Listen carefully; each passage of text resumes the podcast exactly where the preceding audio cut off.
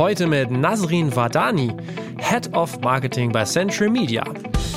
Ne, da gab es dann eine Out Now Digitalanzeige damals. Ne?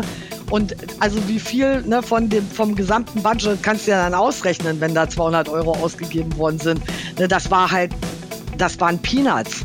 Ne? Und alles war immer nur so intuitiv. Und dann hat man sich selber ganz doll die Daumen gedrückt, irgendwie, dass das Album irgendwie gut verkauft und vielleicht chartet. Und es dann auch länger sich noch abverkauft. Ne? Aber du hast halt keinen Beweis. Bei Universal oder überhaupt bei Major, das ist bei der Sony ganz genauso. Es gibt halt Programme, die dir ne, komplett die, die Daten auswerten. Herzlich willkommen beim Redfield Podcast mit Alexander Schröder. Ich freue mich heute, Nasrin Fadani im Redfield Podcast begrüßen zu dürfen. Es hat ein bisschen gedauert, bis wir unseren Interviewtermin hinbekommen haben, aber ähm, das hatte einen guten Grund, denn Nasrin ist nämlich ab sofort wieder bei Century Media tätig. Dort war sie ja schon einmal für circa sieben Jahre im Bereich Marketing und Promotion aktiv und hat zudem noch Abstecher zu Napalm Records und Spine Farm Records gemacht darüber sprechen wollte und mit Sicherheit auch ganz viel über Metal und Punk und Hardcore. Also herzlich willkommen, Nasrin. Hallo, herzlich willkommen. Ist ja nett von euch. Danke für die Einladung. Sag mal, ähm, um wieder wie bei jedem Gast vorne anzufangen, du kommst so aus dieser Hannoveraner Ecke, oder? Ja, genau. Gebürtig, okay. äh, gebürtige Hannoveranerin. Bin in Hannover, ja. äh, habe in Hannover Linden gewohnt und da auch Konzerte veranstaltet und habe mich da in der Punk- und Hardcore-Szene bewegt. Okay. Viele Jahre. Ja. Wie bist du da reingekommen? Weil im Grunde genommen, wenn man sich das anguckt, was du gemacht hast, das ist ja eigentlich komplett äh, vom Anfang bis Ende der Bereich, in dem du dich bewegst, bewegst ne? Also ich glaube, ja, einge also so reingekommen bin ich da wahrscheinlich auch über Freunde. Also in mhm. Hannover mhm. habe ich äh, relativ großen Freundeskreis gehabt, der äh, selber Musik gemacht hat. Also viele, viele ja. meiner Freunde waren selber in Bands und das war ja nun auch damals, als ich so ein Teenie war, war das in Hannover in so den 90ern ne, und, und späten 80ern war Hannover ja nun auch so eine Hochburg für, für Punk und Hardcore. Da gab's die äh, sehr bekannte Spirit Family, wo sich alle so, ne, also die ganzen Bands sich unterstützt haben. Und ich hatte halt Freunde, die da in der Glocksee Musik gemacht haben. Und alle kannten sich untereinander, ist ja auch eine kleine Szene und äh, keine so große Stadt. Und dann bin ich da irgendwie so reingerutscht. Also beruflich wollte ich das eigentlich nie machen. Und ich habe aber während des Studiums äh, ein Praktikum machen müssen oder wollen. Und dann hat einer meiner Freunde, der auch in einer Band gespielt hat, der hat in einer Promoagentur gearbeitet und hat gesagt, irgendwie mach doch dein Praktikum hier, können wir rumhängen, jeden Tag. Mhm. Und dann habe ich das gemacht und dann bin ich da hängen geblieben. Das war CMM, ne? Das war CMM, ganz genau. Eigentlich wollte ich nur ein Praktikum machen. Und dann ist aber genau zu der Zeit, als ich das Praktikum gemacht habe, komplett geschlossen die ganze Promo-Abteilung zur SPV abgewandert. Also vier Promoter. Radio, TV, zwei Print-Promoter. Damals war online ja noch nicht so wichtig, aber die sind halt alle gesammelt äh, zur SPV gegangen. Und da hat dann damals äh, der Wolfgang Rott, dem die Agentur ja gehörte, der hat ähm, der hat dann äh, ja gesagt, willst du Radiopromo machen? Ich brauche einen Radiopromoter. Und dann bin ich quasi wie die äh, Jungfrau zum Kinder zu diesem Job gekommen. Das wollte ich eigentlich gar nicht machen. Und dann bist du da aber auch eine Weile geblieben, oder? Ja, also ein paar Jahre bin ich da schon geblieben. Ne? Ich habe da äh, ein paar Abteilungen auch so durchlaufen. Also ich habe Print-Online-PR gemacht, mit Radio angefangen. Dann bin ich aber Assistenz der Geschäftsführung geworden und habe dann im Publishing äh, beim, beim Wolfgang so die GEMA-Abrechnung und dieser ganze Kram mich um so ein Zeug gekümmert und dann ist die Firma ja auch pleite gegangen. Ja. Und ich war mit meinem, äh, ich war mit meinem Studium auch äh, dann soweit fertig. Und äh, ja, dann ging die Reise weiter. Dann bin ich aus Hannover weggegangen, dann bin ich nach Dortmund hm. gezogen.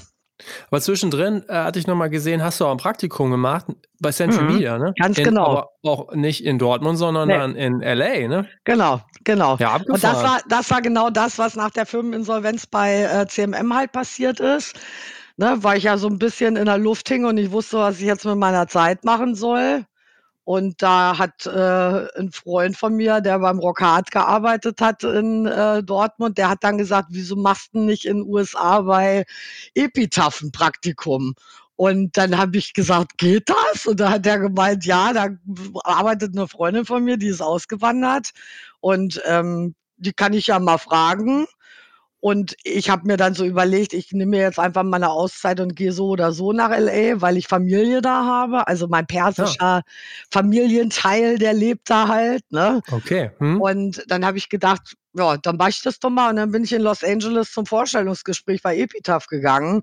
Und die haben dann aber den äh, ja, den vorherigen Praktikanten die, den Vertrag verlängert und dann war keine Stelle frei. Und dann war äh, Century Media mein Notnagel, weil derselbe Freund, äh, der da beim Rockhard arbeitete und mich mit Epitaph verknüpft hat, der kannte natürlich auch den Robert Kampf äh, und den Oliver Witthöft bei Century Media. Und der hat dann gefragt und da haben die gesagt, klar, wir nehmen immer Praktikanten.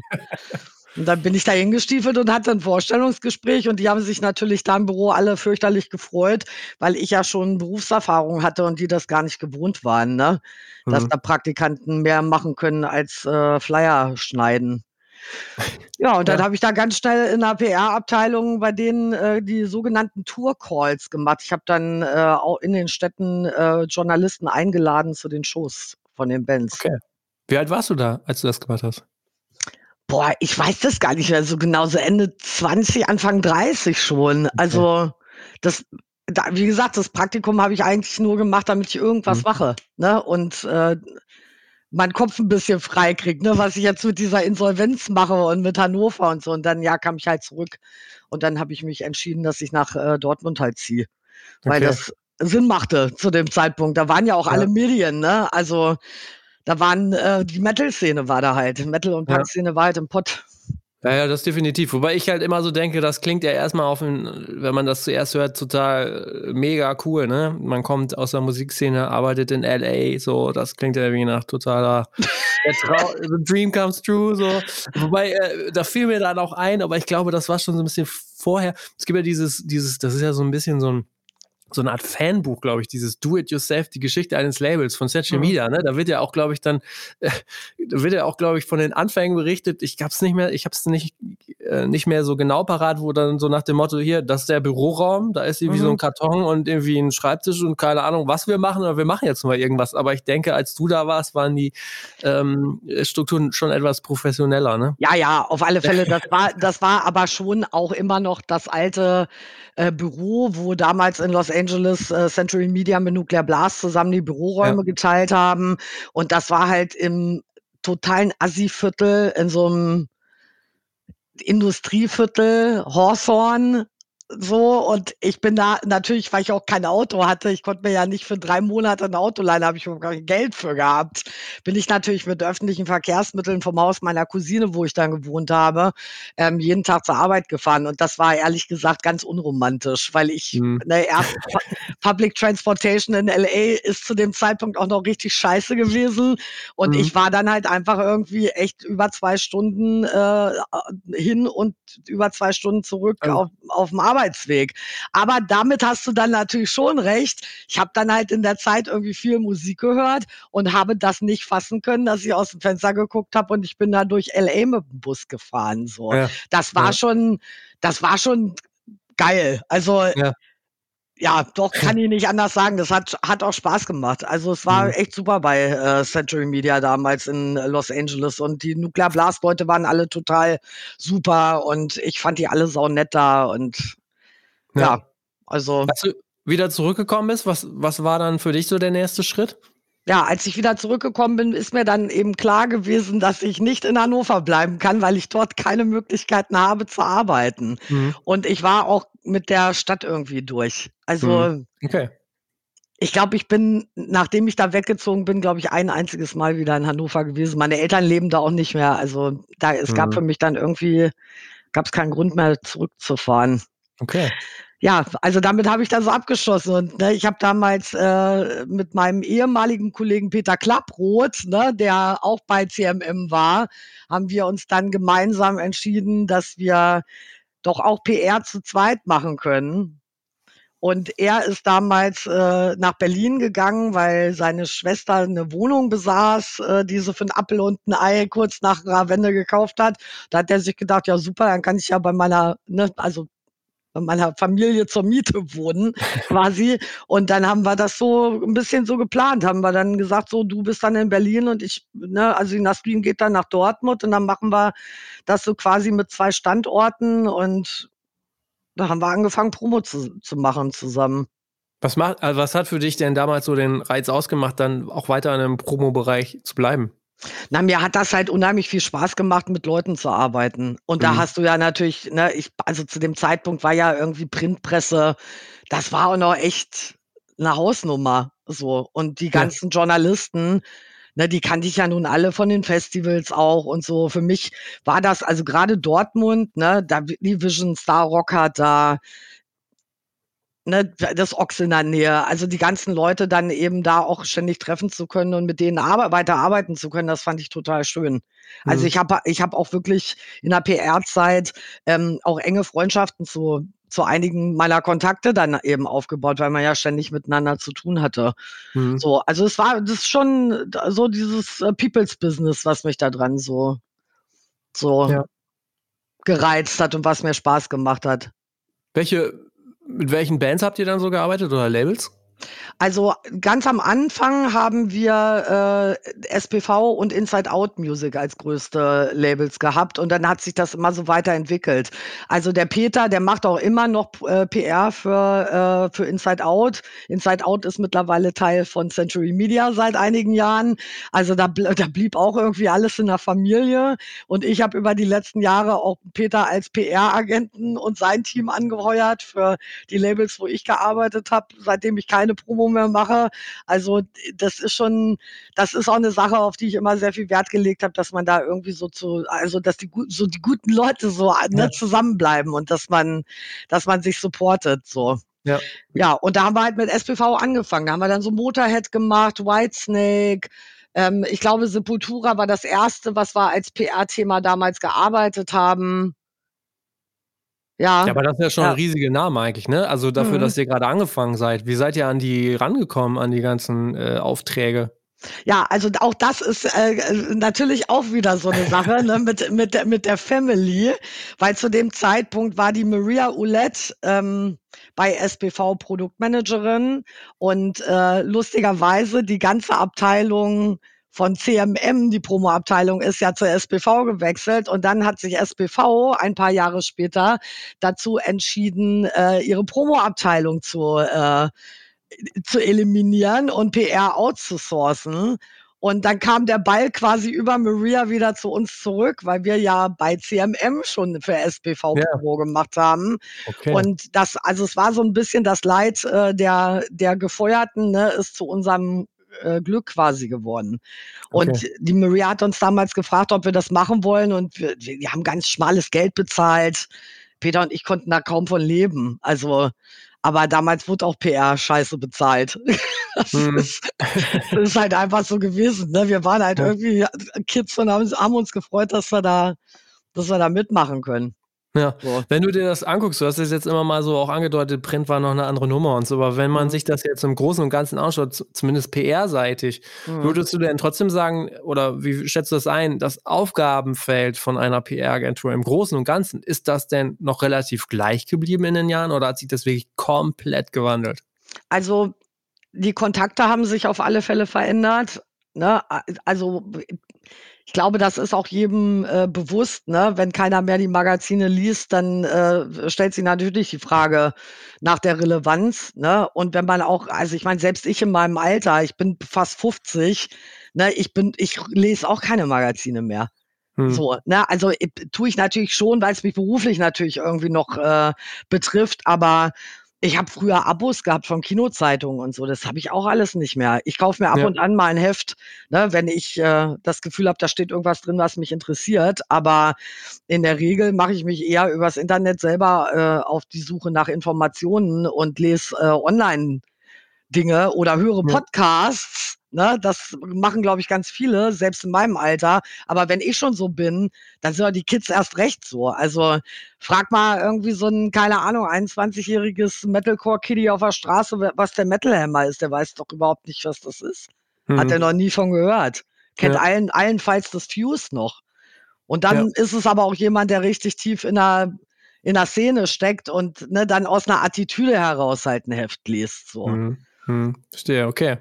Also ähm, das, doch, das hat sich in der PR schon, schon geändert. Ich weiß es halt auch von meinen ehemaligen Kollegen, dass die halt sehr viel mit, äh, selbst im Metal- und Punk-Bereich mit so Influencer-Leuten jetzt arbeiten. Das sind halt die neuen Gatekeeper. Ne? Mhm. Definitiv. Ja, ja, ja, klar. Kann man scheiße finden, ist aber so. Lass noch mal äh, zurückspringen von den Influencern zu, ich glaube 2010 war es ungefähr. Da bist du dann ja dann doch auch zu, Cent äh, zu Century Media ähm, gewechselt. Mhm. Und ich glaube auch direkt als Head of Promo, ne? Ja, ganz genau. Ähm, da, das stelle ich mir jetzt zumindest, was äh, den Titel auf der Visitenkarte angeht und mhm. wahrscheinlich auch das Aufgabengebiet, stelle ich mir erstmal schon als ziemlich großen Schritt vor, oder? Wie war das für dich? Ja, das war, äh, war natürlich total aufregend. Ne? Die, also ich war mit Leuten aus dem Haus da ohnehin befreundet. Ne? Wie gesagt, Dortmund ist ja eine noch kleinere Stadt als, äh, also von der Szene her, ne? als, ähm, als Hannover das war. Äh, und ähm, ich hing mit den Leuten ohnehin rum. Und dann haben mich der Jula und der Live, ne, die haben mich dann angesprochen und äh, dann haben, ist mir erzählt worden, dass der Gerrit Mohr, der war halt der ne, Promochef äh, bei CM, dass der ähm, die Abteilung wechseln will und aus dem Druck so raus will. Der wollte nicht mehr so an der Front vorne PR-Arbeit machen.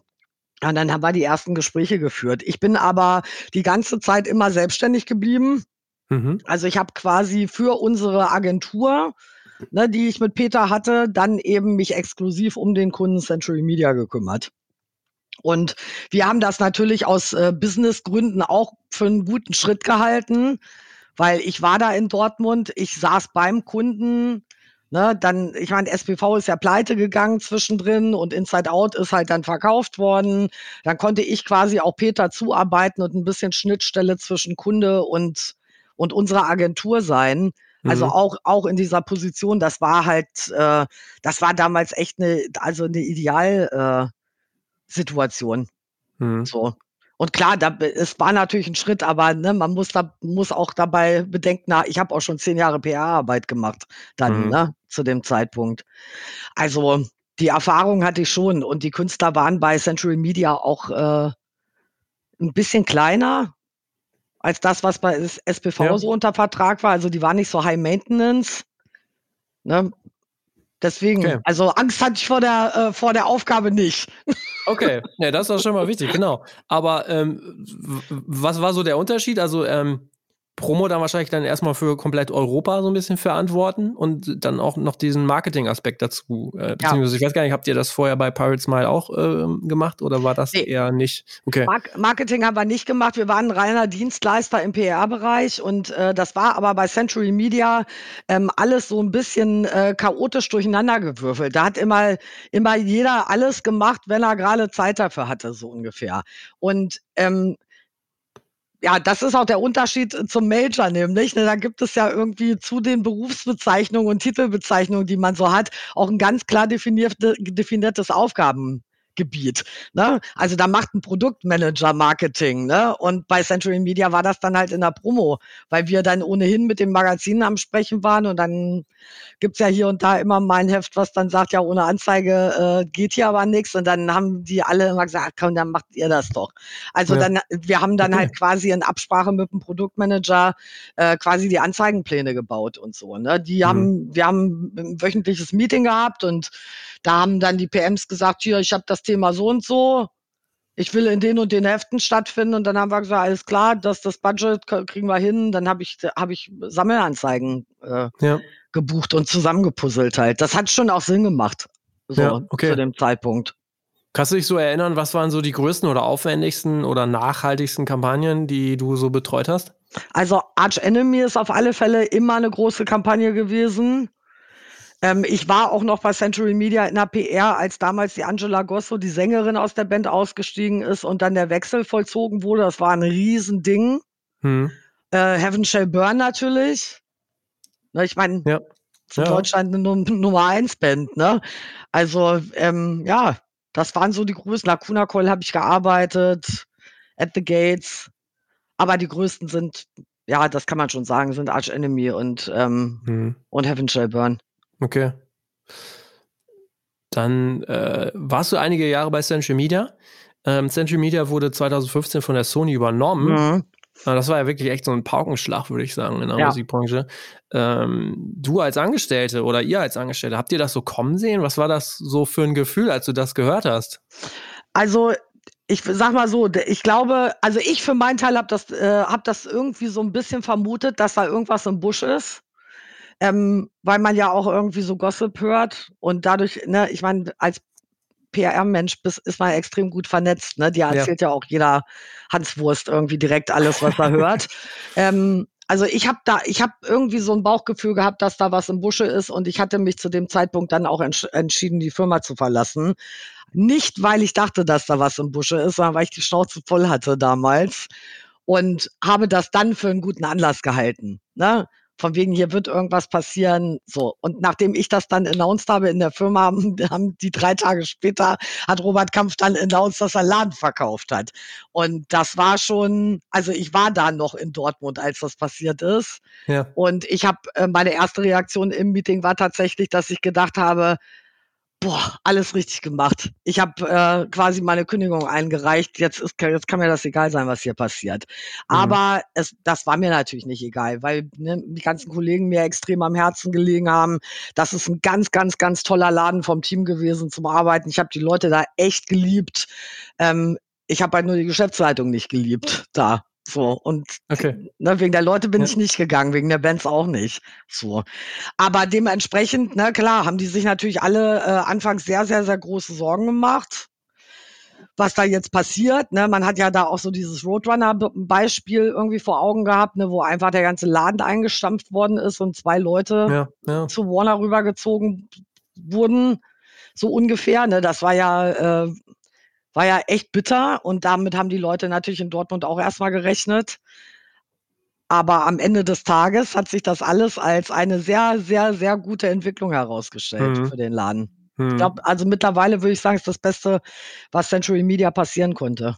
Okay, ja. Kommen wir vielleicht später nochmal äh, zu, denn hatte mhm. ich ja schon eingangs gesagt, du wirst ja wieder dort arbeiten oder arbeitest ja, da wieder. Ähm, aber nachdem du bei Century Media raus warst, hast du dir gleich oder äh, bist du dann zu einem weiteren wirklich Metal-Label gegangen, mhm. nämlich zu Napalm Records. Auch eigentlich so ein richtig bekannter Name, würde ich sagen.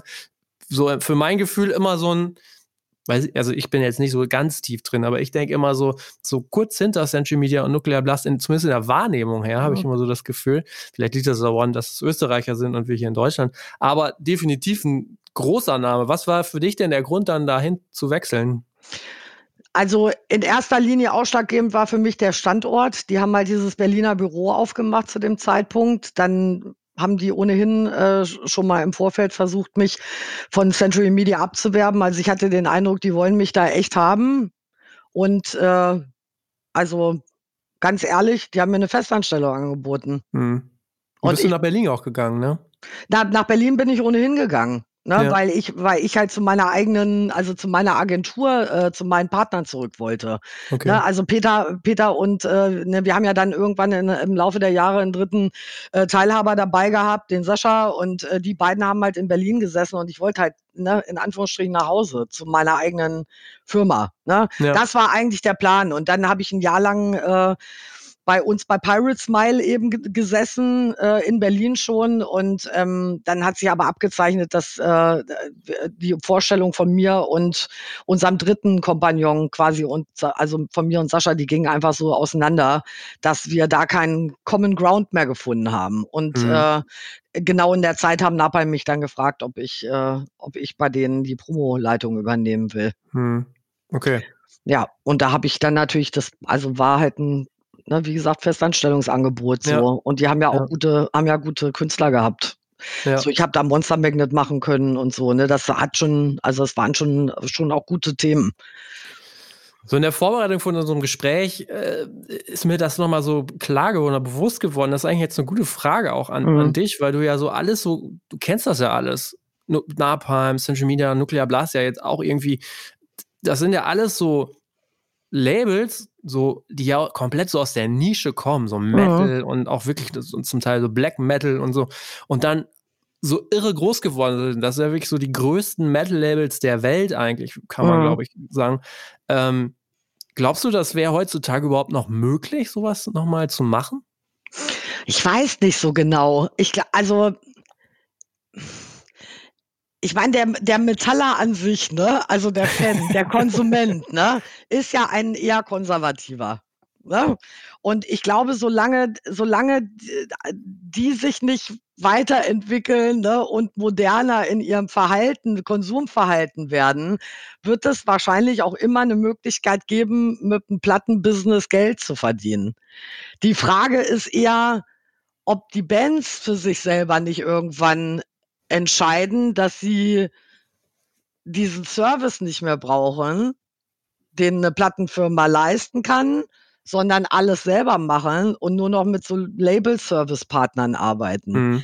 Also ich glaube, wenn ich in einer Band wäre, ich würde mir das auch überlegen. Wenn ich Geld hätte, was ich vorstrecken kann, dann äh, würde ich das auch, würde ich das selber machen wollen.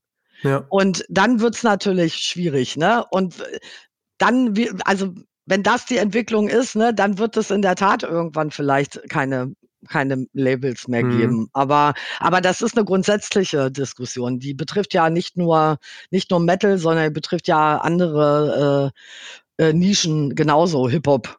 Da, da sieht Definitiv, man ja ganz, ja, ja. ganz toll. Ne? Punk genauso. Hm. Also, Was mich halt nur noch mal so auch interessierte dann in dem Zusammenhang ist wirklich, dass ich mich gefragt habe, also wie konnten die so groß werden? Also durch welche Ursachen so ein bisschen? Ne? Also mhm. liegt das denn wirklich dran, ähm, das so ein bisschen ja dieses ja zur richtigen Zeit die richtigen Bands gehabt. Also Century Media haben ja zum Teil, ich glaube, mit Lacuna Coil oder auch Tiamat ja. so unfassbaren Erfolg auf einmal gehabt. So, ich weiß nicht, ob man das so vorhersehen äh, hätte können. Äh, ist das wirklich dann so, so ein bisschen so, ja gut, wir haben halt gerade so ein bisschen Glück gehabt oder ist das wirklich so, dass sich das so stufenweise aufgebaut hat, weil immer wieder so die richtigen Signings gemacht wurden und das dann auf einmal durch die Decke ging? Also ich glaube schon, dass sie, ne, dass sie immer eine gute Nase gehabt haben. Also Robert hat eine, hat eine gute, guten Instinkt gehabt.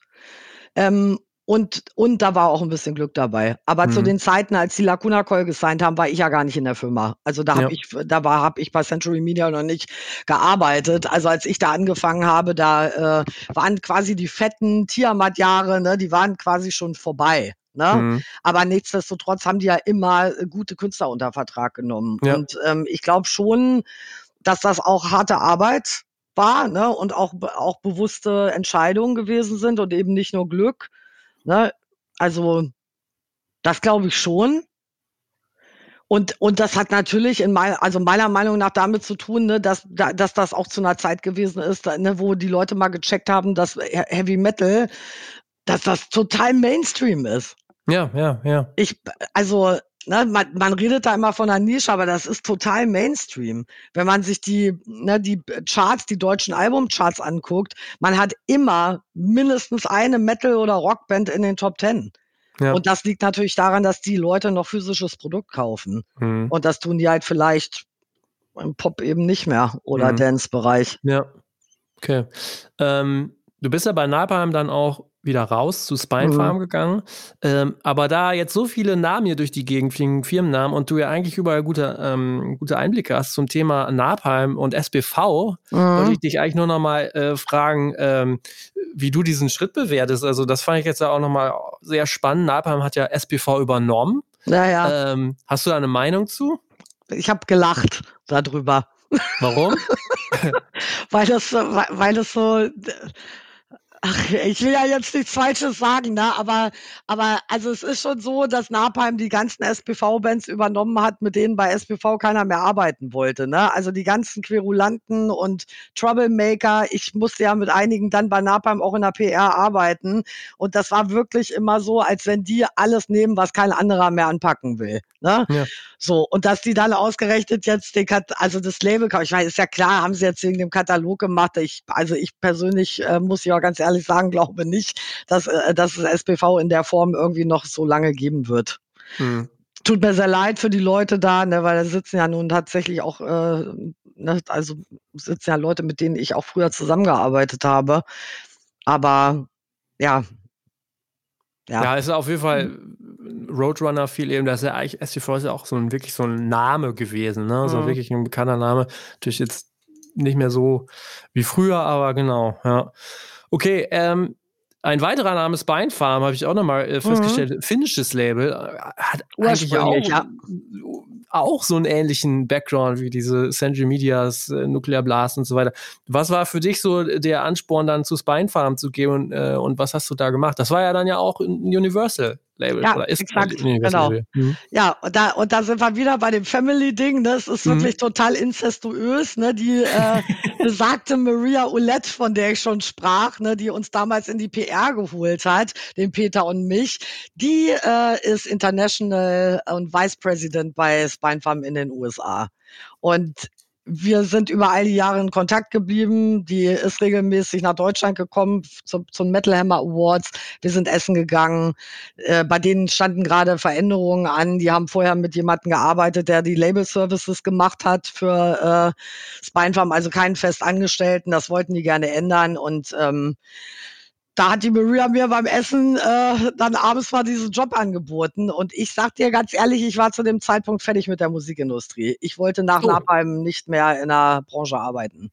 Warum? Und weil ich von der PR total die Schnauze voll hatte. Also mhm. ich habe zu dem Zeitpunkt war ich ausgebrannt ich konnte diese, also es ist ja auch dieser, zu dieser Zeit, ne, wo dann umgestellt wurde von physisch auf digitale Bemusterung. Und dann ging das los irgendwie mit dem Printsterben und äh, da, dann ist kein Print-Marketing-Budget da gewesen. Ich durfte darüber ne, bei Napalm nicht irgendwie frei äh, verfügen oder das selber entscheiden. Und ich war einfach so abgenervt mhm. von allem, von dem Gejammer. Du bist ja in der PR auch immer schuld an allem. Ne? Also für sowohl für Künstler, Manager als auch Journalisten, Anzeigenverkäufer, du bist immer schuld an, an allem. Ne? Und ich, mir hat's einfach echt äh, oben, also oben, oben gestanden. So, ich wollte, ja. wollte nicht mehr. Ich wollte nicht mehr mit so vielen Menschen zu tun haben und nicht mehr so viele E-Mails bekommen. Und dann habe ich mir gedacht, da muss doch auch noch was anderes möglich sein in diesem Leben als Musikindustrie.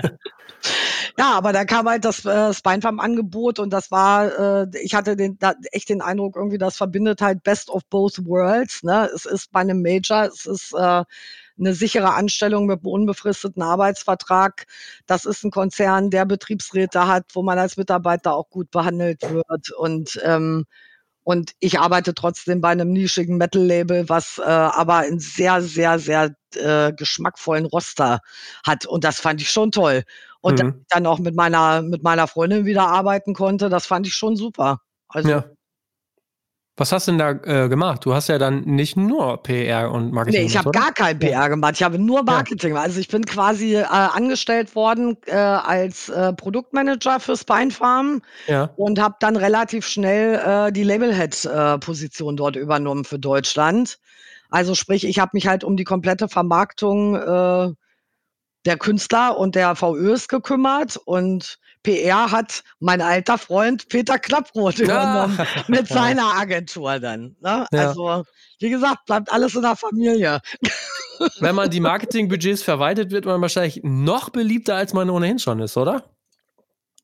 Naja, also ich, äh, ich, ich höre da so einen gewissen Zynismus raus, wenn du diese Frage stellst. Also ich kann dir sagen, dass äh, dass ich mir ziemlich sicher bin, dass mich so ein paar Anzeigenverkäufer auch richtig scheiße finden. Okay. Ja. Aber ist auch okay. Weißt du, in der PR ja. musste immer Everybody's Darling sein. Als ich aus der PR ausgestiegen bin, war ich äh, froh darüber, dass ich zu den Leuten nicht mehr nett sein muss. Sag ich dir ganz ehrlich. Und ja. jetzt, ja, jetzt ist halt wie es ist. Also ich bin, ich glaube schon, dass ich immer respektvoll mit äh, allen umgehe und äh, ich höre das ja von Kollegen bei anderen Labels, dass die zum Teil gar nicht mehr antworten auf E-Mails. Das mache ich schon noch, ne? aber ich kann auch ungemütlich werden, wenn mir dann jemand äh, die Welt äh, und die Branche erklären will und wie das so mit dem Printmarketing läuft und so. Ich mache das alles schon lange genug, um zu wissen, wo ich meine, ja. wo ich meine, äh, meine Zielgruppe finde. Okay. Was waren so die größten Kampagnen oder Bands, mit denen du gearbeitet hast? Ich würde sagen, da also hätte ich jetzt gedacht, ist das vielleicht auch nochmal hier und da eine Stufe größer gewesen als bisher, oder? Also bei, bei Spinefarm Universal meinst du jetzt, ne? Ja. Ja, genau. also ja, habe ich halt äh, Ghost gearbeitet, die letzte Albumkampagne Bullet for My Valentine. Da sind schon ein paar äh, so Verkaufszahlenmäßig größere Bands dabei ja. gewesen, ja. Okay. Stimmt. du mit deiner Sicht oder mit deiner Erfahrung auch ähm, auf PR, mhm. ähm, ich finde das ja immer super spannend. Also man kann ja von Ghost, von der Musik vielleicht, da kann man ja drüber diskutieren, aber mhm. was diese Band quasi PR-seitig mitbringt, also inhaltlich. Perfekt. Ist unfassbar, oder? Alles. Also, also das ganze Paket ist einfach perfekt. Ne, du, du hast da äh, ne, keine Basisdemokratie in dieser Band, ne, wo Entscheidungsfindung ja. Ja. halt 100 Jahre dauert, sondern es gibt eine, eine Person, der ist Ghost, der entscheidet alles, der hat eine ganz klare Vision. Das ist ein schlauer Mann, also eloquenter Interviewpartner, der äh, weiß, der Tobias weiß ganz genau, was er tut. Das ganze Konzept der Band gibt so viel Vorlage, um in der Presse damit eine Geschichte erzählen zu können. Du kannst es saugut vermarkten. Äh, ne, auf allen Ebenen. Das ist wirklich, also die Band ist echt ein Traum zum Arbeiten.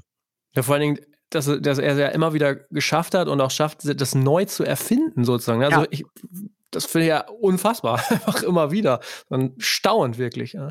Aber das war, du bist, glaube ich, 2018 zu Spine Farm gegangen. Ich mhm. habe nochmal nachgeguckt. Das war so auch grob der Zeitpunkt, wo er in Anführungsstrichen enttarnt wurde, ne? Ja, Weil vorher genau. war gar nicht klar, dass er das, das ist. Es wurde zwar mal spekuliert, ja. aber da kam es dann so richtig raus, ne? Also genau. was war da los? Kannst du das, hast du das mitbekommen? Also so, ich bin so, das ist passiert, bevor ich angefangen habe, dass da die ersten Gerüchte irgendwie liefen. Aber ähm, soweit ich informiert bin, waren das ja ehemalige Mitmusiker, die ihn ja. quasi dann äh, ne, ge geoutet haben, ne, aus ja, genau. Rast auf ihn so. Und zu der Zeit ähm, habe ich dann angefangen, äh, die, also das war ne, mit eins der ersten Themen, die ich dann bei Spinefarm direkt in der Kampagne äh, betreuen musste.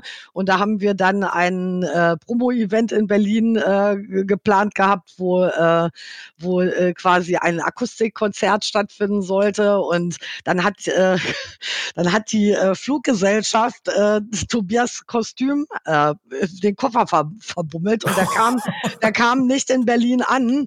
Und zu dem Zeitpunkt ne, so, sollte ja niemand wissen, wie er aussieht. Also es sind hier und da schon mal so Fotos aufgetaucht, aber das war halt für den PR-Event eine absolute Katastrophe, weil wir echt nicht wussten, was wir damit jetzt machen sollen. Ne? Und zu dem Zeitpunkt haben wir dann, äh, hat er sich dann entschieden, er gibt so quasi eine Pressekonferenz, die ist vom von einem äh, Radiojournalisten vom Adi Sharma ist die dann moderiert worden. Ja, ja. Und äh, aber damit halt keiner Fotos machen kann vom Tobias, äh, mussten dann von allen Besuchern äh, der Veranstaltung die Handys eingesammelt werden. Das war natürlich ein unfassbarer logistischer Aufwand und das war in der Probezeit. Ich sag dir ganz ehrlich, also das war so schlimm, dass ich wirklich da dachte, ich glaube, da habe ich keinen Bock drauf. Ich kündige, ich kündige wieder. Wahnsinn. ja, ich war, ich war in der Einarbeitungszeit, das war halt der totale, also der totale Stress. Ich musste ja erstmal in diesem, also in diesem Major-Konstrukt auch erstmal irgendwie zurechtkommen. Diese ganzen Programme, die da benutzt werden und so, ne? Da, also ich musste, ich musste da so viel lernen. Ne? Also da meine Intuition und Berufserfahrung alleine, die äh, klar, die hilft mir natürlich beim Vermarkten einer Kampagne, aber du musst ja dann in so einem Konzern auch ne, halt die Sachen so machen, wie sie da gemacht werden. Ja, klar. Und die Programme benutzen, äh, die, die ja. benutzt werden. Du kannst ja dann nicht, äh, weißt du, die Rechnungen in einem Ordner abheften, sondern müssen halt in ein System eingegeben werden und so. Das war schon eine ganz, ganz, äh, ganz schön große Aufgabe. Und dann hast du da direkt so ein äh, so ein, so ein äh, Schwergewicht, ne, wie äh, Ghost am Hals und dann läuft so ein Event scheiße. Das war, oh, das war echt nicht genau. schön. Oh Mann. Aber jetzt sag doch mal, weil du, weil du sagst, Major-Strukturen so, wenn mhm. du das so vergleichst, ne, du kommst aus dem Indie-Background, sehr großen Indie-Background, wenn du das vergleichst, wie unterscheidet sich das sonst noch so, auch vom Arbeiten her? Ist das, ist das letztendlich irgendwie so ein bisschen gleich? Ist halt nur andere, andere Tools, nee. andere Größenordnung oder ist also, das wirklich nochmal ganz anders? Ja, das ist schon anders und äh, ich muss wirklich sagen, ähm, ich, bin großer Fan. Universal ist ein sauguter Arbeitgeber. Ähm, die Möglichkeiten, die man da hat, äh, um seinen Job zu machen, also diese ganze Datenauswertung, auf was für Möglichkeiten man da zurückgreifen kann, um ne, das, was du intuitiv denkst, was das Richtige für eine Kampagne ist, dann eben auch den Beweis dafür zu bekommen oder auch während einer Kampagne eingreifen zu können durch all diese Daten, die die sammeln und auswerten. Das ist wirklich ein Traum. Ehrlich. Kannst du ein Beispiel geben? Na, also ich, ne, wenn ich, wenn ich so früher eine Kampagne gearbeitet habe, ne, du hast ja irgendwie, musstest dich ja auch, keine Ahnung, wenn du jetzt eine Print, ne, überhaupt eine Kampagne aufgesetzt hast für ein Thema, da hast du einen Anzeigenplan gemacht, hast eine Out-of-Home-Plakatierung gemacht, äh, vielleicht ein paar Online-Anzeigen gebucht, ein bisschen Social-Media-Marketing gemacht. Und das Einzige, wo du wirklich sehen konntest, ob das was bringt und ob du die richtigen Leute erreichst, waren die Social Media, Digital Marketing Anzeigen. Mhm. Ne? Mhm. So. Und damals, als ich bei Century Media die Kampagnen gemacht habe, da haben wir 200 Euro ausgegeben für, äh, ne, da gab es dann eine Out Now Digitalanzeige ja, ja, damals. Ja. Ne? Und also wie viel ne, von dem vom gesamten Budget kannst du ja dann ausrechnen, wenn da 200 Euro ausgegeben worden sind. Ne, das war halt, das waren Peanuts. Ne? Und alles war immer nur so intuitiv. Und dann hat man sich selber ganz doll die Daumen gedrückt, irgendwie, dass das Album irgendwie gut verkauft und vielleicht chartet und und es dann auch länger sich noch abverkauft. Ne? Aber du hast halt keinen Beweis. So, bei Universal oder überhaupt bei Major, das ist bei der Sony ganz genauso. Es gibt halt Programme, die dir ne, komplett die, die Daten auswerten. Also ne, gerade äh, natürlich auch dadurch, dass Streaming wichtiger geworden ist und so.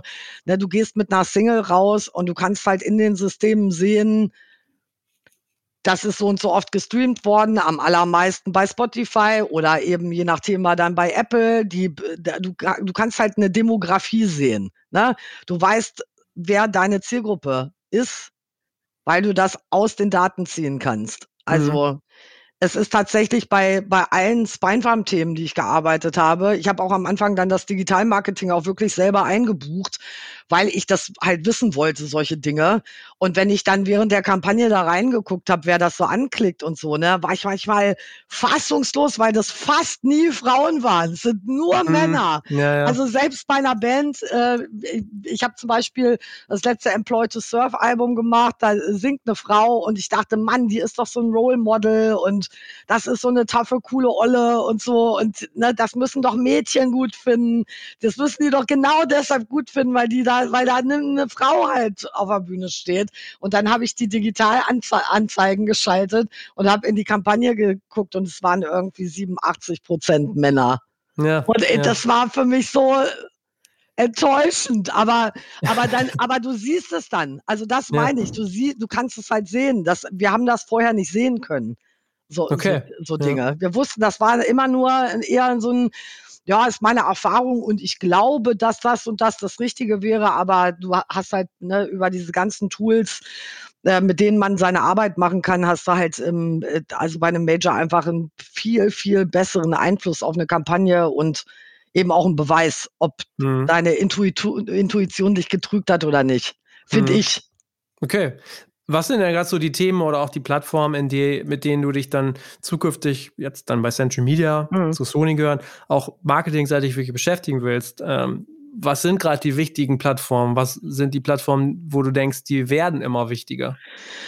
Also auf alle Fälle ist es natürlich der Social Media Bereich, das ist ja klar. Ne? Ich glaube, Facebook wird langfristig immer irrelevanter, wobei ne, in unserem sehr konservativen Metal-Segment die Leute schon auch noch Facebook benutzen. Ne? Aber ähm, ich glaube, dass äh, TikTok ein bisschen stärker wird. Ne? Natürlich auch aufgrund der sehr konservativen Zielgruppe, ne, dauert das halt viel länger, bis das beim Metaller ankommt. Aber es gibt ja so ein paar Bands, die da jetzt in der Vergangenheit auch schon Kampagnen gemacht haben. Ich habe das so am Rande mitgekriegt, dass äh, die Band Acceptor ja irgendwie eine große Kampagne zum Album äh, Start gemacht hat, die wohl sehr erfolgreich gelaufen ist. Aber äh, diese Plattformen, die haben halt Metal noch nicht so hundertprozentig auf dem Schirm. Ne? Also das ist bei denen äh, eine Nische und das wird aber wichtiger. So, ne? Also auch bei Instagram und so. Das, äh, diese Plattformen oder Spotify, auch die ganzen Streaming-Dienste ganz genauso. Ne? Das, das nimmt man im Moment so mit, aber richtig große Kampagnen, ähm, da wird man selten für ausgewählt äh, von alleine. Aber ich glaube halt, ne, der ganze Streaming-Bereich, ne, der ganze digitale Bereich wird halt einfach äh, immer wichtiger werden. Mhm. Trotzdem wird es im Metal- und Punk-Bereich immer eine Mischung meiner Meinung nach von ganz traditionellem Marketing geben und modernem Marketing. Okay. Weil Wie? der Konsument sich das wünscht. So. Okay, aber wie das? Ich wollte mal einen Schritt zurückgehen, weil du auch sagst, mhm. so TikTok und so, da sprechen natürlich viele äh, Leute gerade drüber. Ist es denn nicht so gerade, wenn man sagt, naja, irgendwie äh, Metal oder wie auch immer findet da noch gar nicht so statt, dass man jetzt eigentlich gerade deshalb reingehen sollte, weil ähm, es da noch nicht viel gibt? Ja. Hm. Ist richtig. Okay. Ja, okay.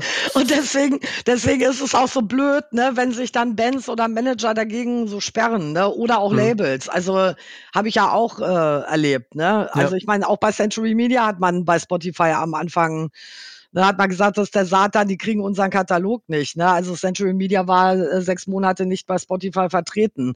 Das mhm. ähm, war ein Versuch, ne? Also ist hat auch damals Sinn gemacht, ne? Haben wir auch alle verstanden irgendwie, warum, warum die Geschäftszeitung das damals irgendwie so wollte. Aber am Ende des Tages, ey, so entwickelt sich die Welt halt. Und ich, ich kenne mehr, mehr als einen in meinem Bekanntenkreis, der zwar Vinyl sammelt, aber zu Hause nur die Musik über Spotify hört. Ja, ja. Und Jetzt hab, ja. Ist halt, das ist halt convenient. So. Total. Halt konsumentenfreundlich. Jetzt habe ich ja hier eine absolute Expertin äh, und da muss ich die Frage stellen, mit der wir uns oft beschäftigen. Und äh, die dreht sich um Spotify-Ads, also mhm. Spotify-Audio-Werbung. Da bin ich sehr unschlüssig. Da würde ich tatsächlich auch gerne mal deine Meinung zu hören. Äh, einerseits ist es ja, ich weiß gar nicht, ob es mittlerweile möglich ist, glaube ich, noch nicht so hundertprozentig. Ähm, und wenn dann zu sehr hohen Budgets noch. Mhm. Ähm, aber im Prinzip ist es ja so, wenn man Spotify Audio-Werbung schaltet, dann äh, spricht man ja im Prinzip nur die Leute an, die noch kein Abo haben. Also quasi ja, Leute, die quasi, wo, wo ich jetzt sagen würde, naja, das sind eh noch sehr unschlüssige Leute. Eigentlich müsste man ja eher die Leute ansprechen können, die ein Abo haben. Äh, wie ist deine Meinung zu Spotify Audio-Ads? Also ich persönlich würde keine buchen, eben genau aus dem Grund, den du gerade genannt hast. Hm. Also es gibt mit Sicherheit noch immer, immer noch einen großen Teil von Leuten, die halt mit, mit der Free-Version von Spotify Musik hören. Aber ich meine, das ist ja so erschwinglich, dass die meisten, also selbst die Kids, ne, dann über ihre ja. Eltern mit, mit versorgt sind. Und dann werden da Fam Family-Abos abgeschlossen und dann haben sowieso fünf Leute da ihren, ihren Account. Ne? Ja. Also deswegen sehe ich da gar nichts, also das sehe ich irgendwie nicht, nicht mehr so richtig. Hm. Würde, also würde ich nicht mehr machen. Würde ich höchstens höchstens machen, wenn, wenn ich einen ganz großen Künstler habe irgendwie und, und Spotify selber na, auf die Idee kommt, zu ja. sagen, das, das ist doch eine gute Sache, können wir doch machen. Mhm. Aber eigentlich ähm, bin ich der Meinung, dass man über die normalen digitalen äh, Social Media Plattformen äh, mehr erreicht, wenn man äh, eine Spotify Playlist äh, seines Künstlers zum Beispiel postet. Ja, okay. Wo ist denn marketingseitig noch was, was du so auch für die Zukunft siehst? Ähm, was noch kommt oder jetzt gerade wirklich im Kommen ist. Zum Beispiel äh, fällt mir jetzt gerade noch so spontan ein Amazon. Äh, mhm. Äh, Werbung ist ja auch immer, äh, wird immer weiter ausgebaut, mittlerweile auch außerhalb der Plattform über Amazon. Mhm. Ähm, ist natürlich auch ein bisschen eine Vertriebsfrage, wie man das gestalten möchte. Mhm. Wie betrachtest du das oder siehst du auch noch andere äh, Dinge, die viele jetzt noch gar nicht so auf dem Zettel haben? Also ich persönlich bin äh, großer Fan von, äh, von äh, Festival-Marketing. Ne? Also da, okay. das ist eine Sache, die ich immer, immer gut fand in unserem Bereich.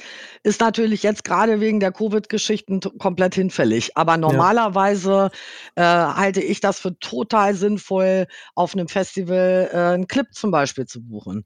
Und äh, im, im, gerade im Metalcore und moderneren Metal-Bereich ne, ist halt Empiricon eine totale Macht. Ne? Ja. Also das ist halt 100% Zielgruppe. Wenn ich bei sowas wie While She Sleeps ne, eine Kampagne plane, dann ist das der Händler. Und ähm, dementsprechend äh, hat, macht das dann halt Sinn, irgendwie mit dem Retailer direkt Marketing-Kampagnen auch zu machen. Ne? Weil die haben einen Newsletter, die sind selber irgendwie super gut bei Social Media. Also ich glaube schon, dass dieses ganze D2C-Business halt äh, ein bisschen wichtiger mhm. werden wird. Ne? Okay. Weil auch da hat halt der Konsument dann eben auch oder der Fan halt das Gefühl, er unterstützt halt die Band, weil er direkt bei der Band kauft. Ja. Und ich glaube, so ein habe ich jetzt leider noch nicht mitgearbeitet, na, aber so ein Fall wie der Turbostart, da sieht man es halt ganz deutlich. Mhm. Ne, die, die okay. verkaufen ja ihr ganzes Merch und, äh, und so, so viel Platten über ihr, über den direkten Weg. Ja. Ne, an ihre Fans direkt ich glaube nicht, dass da so viele Leute auf die Idee kommen, äh, bei Amazon die Platte zu bestellen, wenn du verstehst, was ich meine. Ja, ja, klar, definitiv. Man, als Band hat man das ja auch oft selber in der Hand, ne? Quasi diesen Traffic, den man ge generieren kann, einfach dahin zu schicken, wohin man es möchte. Das ist auch ja. relativ egal, ob es der eigene Bandshop ist, ob es Amazon ist oder was weiß ich, irgendwie ja. so ein anderes Nischending. Die Leute gehen dahin, weil sie es haben wollen, ne? Ja, ja, genau. Definitiv. Und ähm, Gott sei Dank sind wir ja in der Nische unterwegs, ne? Also, wo, wo man dann eben noch so Läden wie Cortex hat und so, ja, wo du ja. halt genau ne, auch tolle Kooperationen machen kannst mit dem In-Store-Gig und so, wo die Leute echt kommen, weil, weil die sich als Käufer und Fan eben auch wertgeschätzt fühlen. Hm. Okay. Und jetzt, äh, ja. jetzt bist du äh, bei Century Media. Ähm, quasi zum dritten Mal eigentlich dann ja wieder. Naja, wenn du das Praktikum mitzählst, ja. ähm, was ist da dein Aufgabengebiet? Da haben wir noch gar nicht so richtig drüber gesprochen. Ich werde da die Head of Marketing äh, mhm. Position übernehmen. Okay. Ja. Das ändert sich nicht viel. Naja, ich werde werd halt kein ja. Produktmanagement selber mehr machen. Okay, ne? ja. Also mhm. ähm, ich werde mich ausschließlich mit Marketingkampagnen äh, mhm. beschäftigen. Und das ist okay. auch äh, in der Tat genau das, wo ich am meisten Spaß dran habe. Mhm. Wenn du dir jetzt mal anguckst, Century Media, auch da wieder diese ganzen Namen, die wir genannt haben, diese mhm. sehr bekannten Namen. Ähm, wenn man jetzt überlegt, Marketing ist ja bei Labels oft, wird für die Bands quasi gemacht. Mhm. Wie wichtig ist denn eigentlich gerade für solche bekannten Labels, ähm, zum Beispiel auch so eine Art Brand-Marketing zu machen, also den eigenen Brand ähm, noch stärker in den Fokus zu rücken, um darüber vielleicht dann auch abzustrahlen auf die Bands. Du meinst das äh, so, so wie früher, als man jede Platte bei Equal Vision blind kaufen genau, konnte. Genau. Ja, ich glaube, die Zeiten sind vorbei, Alex. Echt. Okay. Ich glaube, das gibt's ja. nicht mehr. Ich glaube, dass die dass die Kids da draußen, dass die nicht mehr so ein Bewusstsein haben, welche Platte bei welchem Label rauskommt. Und ähm, Century Media hat hat ja durchaus auch versucht, ne, so Genre halt quasi zu bündeln und quasi zu branden. Und ich glaube, soweit ich informiert bin, gibt's ja People Like You gar nicht mehr in der Form, ne, weil das, ja. weil das, weil das nicht mehr so richtig funktioniert. Ich glaube, das funktioniert bei Inside Out auf alle Fälle noch, weil das halt so ein auch sehr konservative äh, Käuferschicht hat. Ne? Also das sind halt diese alten Progger und für die verbinden damit natürlich genau noch so eine, eine Marke. Ne? Ja. Aber ja, das sind, das sind halt auch Überbleibsel aus äh, ne, vor 20 Jahren. Ich meine, Yes war halt auf dem Label, ne? Also. Ja. Aber glaubst du nicht, dass Labels vielleicht auch einfach zu wenig dafür tun? Du hast jetzt eben von ja, Impericon gesprochen. Mhm. Ähm, die sind ja, finde ich, als Marke sehr stark. Ich hatte ja auch mit dem äh, Martin gesprochen von dem Ja. Der sagte auch so, ey, klar, die hauen natürlich voll rein, was so diese ganze äh, Brand-Building-Geschichte, Brand-Marketing-Geschichte angeht. Wenn man sich das anschaut, da investieren die ja sehr viel. Absolut. Da stellt sich dann ne, die Frage, naja, klar, also ich sehe das auch, dass es, äh, dass die Leute jetzt nicht unbedingt mehr ähm, die Sachen kaufen, weil äh, Label XY ähm, hinten drauf steht. Aber vielleicht ist das etwas, was einfach verschlafen wurde. Ja, also ich gebe dir mhm. da auch total recht mit. Ich äh, würde das auch ganz wundervoll finden, wenn das äh, wieder mhm. so wäre, dass äh, ein Label halt so, so, so, also dass du da einfach als Fan kaufen kannst, äh, blind wirklich alles kaufen kannst, ja. was da rauskommt. Das mhm. habe ich früher äh, mit den, weißt du, mit den Hardcore-Labels war das bei mir früher so. Ja. Ich, war, ich konnte alles von Victory kaufen oder von Equivision, so, weil ich wusste, dass mir das halt gefällt. Ne? Ja. Aber da hast du natürlich recht mit. Ich glaube, der, der Grund, diese, der Grund ist tatsächlich die Verwässerung, weil halt alle Labels äh, irgendwann so angefangen haben mit, ah, der Retro-Rock ist jetzt das neue Ding. Dann brauchen wir auch Bands aus dem Bereich. Und also das ist dieses Chasen ne, nach immer dem neuen großen mhm. Act, mit dem man dann eine Nische besetzen kann innerhalb der Nische. Und ja. das verwässert aber die Marke natürlich. Ne? Aber ich glaube, also wie gesagt, ich glaube, dadurch, dass die Kids auch zu Hause nicht mehr so zwangsläufig mit diesem Plattencover sitzen ne, und das so aufschlagen und sich da jedes kleine Detail da drin angucken und durchlesen, ist das, glaube ich, für die meisten wenn du die fragst, bei welchem Label ist denn die Band XY, ich glaube, die könnten das nicht beantworten. Hm. Das kann gut sein, ja. Definitiv. Also außer, ne, das Label ist halt, gehört zur Marke der, also zur Marke Band, ne? Also so wenn, wenn eine Band dann sich selber quasi ne, so do, do it yourself mäßig rausbringt und dann äh, dann ist das halt also ich meine While She Sleeps sind ja Meister bei sowas ne die haben ja haben ja in, äh, in ihrer Heimatstadt irgendwie auch so ein Warehouse, wo die Merch ja. machen und einen Shop haben und so. Also die, die machen die Band halt zur, zur Marke. Ne? Mhm. Aber bei Empiricon, glaube ich, ist die Marke nicht, also die ist so stark, weil das natürlich eine, ein Lifestyle-Ding ist. Und, ja. nicht, und nicht ein Genre, also nicht zwangsläufig die, die machen ja ihren Umsatz nicht mit Tonträgern. Die machen ja den Umsatz ja, irgendwie ja. Mit, mit ihren Lifestyle-Artikeln, nämlich äh, Mode. Mode und Natürlich. Ja, ja, genau. Ja. Ja, Gibt es sonst noch irgendwelche äh, Beispiele, wo du sagst, so gerade auf Labelseite, boah, ey, das ist so gut, wie die Marketing, Promo spielen und so weiter? Du meinst bei der Konkurrenz? ja, vielleicht auch gar nicht Oder hier so Band. in Deutschland, Europa, ne? Also das, wo man sagt, so, boah, das ist schon enorm. Also großen Respekt. Also, ich meine, das, das Beispiel Ghost hast du natürlich schon genannt. Ne? Ja, also ja. Das, das stimmt halt einfach alles. Ja. So, da, also vom, von der Booking-Agentur über Management, äh, äh, Gruppe, die um die Band rumarbeitet, ähm, das ist halt eine, eine feste, das ist wie eine Firma. Ne? Also ja. Da, da, wechseln auch so Gitarrentext und so wechseln da nicht. Das ist halt alles immer dasselbe Setup. So. Ja. Ich glaube, grundsätzlich ähm, funktioniert es halt immer dann gut, wenn alle Zahnräder ineinander greifen. Mhm. Und das Bewusstsein, das muss man halt mitbringen. So. Und eine Band wie Anti-Flag zum Beispiel, die haben das auch volle Kanne auf dem Schirm. Mhm. Die arbeiten halt hart und die machen alles, was hilft, ne, ihre, ihre Band halt relevant zu halten und da, also da, die, das ist wirklich, vor denen habe ich tatsächlich äh, den meisten Respekt. Tatsächlich. Mhm. Ist auch wirklich die Band, mit der ich am aller, aller, allerliebsten gearbeitet habe. Okay. Ja.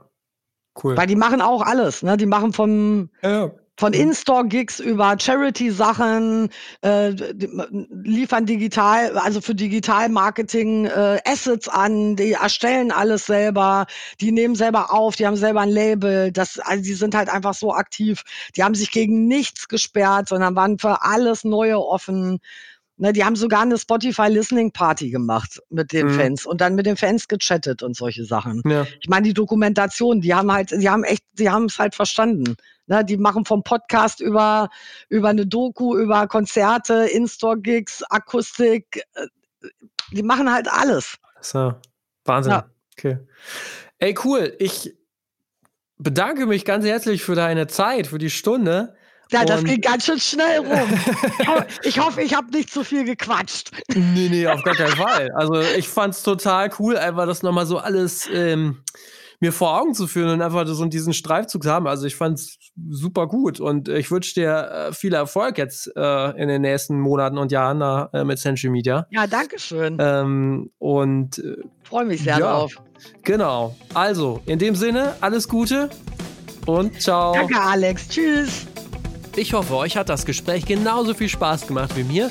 Wenn ihr noch Fragen oder auch Feedback zu dieser oder weiteren Folgen habt, dann schreibt uns gern eine Nachricht auf allen gängigen Plattformen. Ich bin ja selber zum Beispiel auch recht aktiv auf LinkedIn und freue mich da sehr über den Austausch. In den kommenden Wochen gibt es unter anderem noch Interviews mit Benjamin Budde von Budde Music, Stefan Schröer von Superfreunde, da wollen wir eine Bierverkostung äh, machen, seid mal gespannt, oder auch Kurt Keplin von Fuga. Wenn es euch gefallen hat hier, dann lasst doch bitte eine Bewertung auf iTunes da, denn äh, das hilft uns wirklich weiter und wäre eine super Unterstützung. Kann man auch reingehen, wenn man woanders hört, denke ich. Und apropos Unterstützung, wenn ihr Ticketlösungen, entsprechende Tools wie Event Tracing und alles rund um das Thema Ticketing noch sucht, dann denkt an unseren Podcast-Partner Ticketmaster. Ich wünsche euch noch ein paar schöne Tage, macht's gut und bis nächste Woche. Ciao.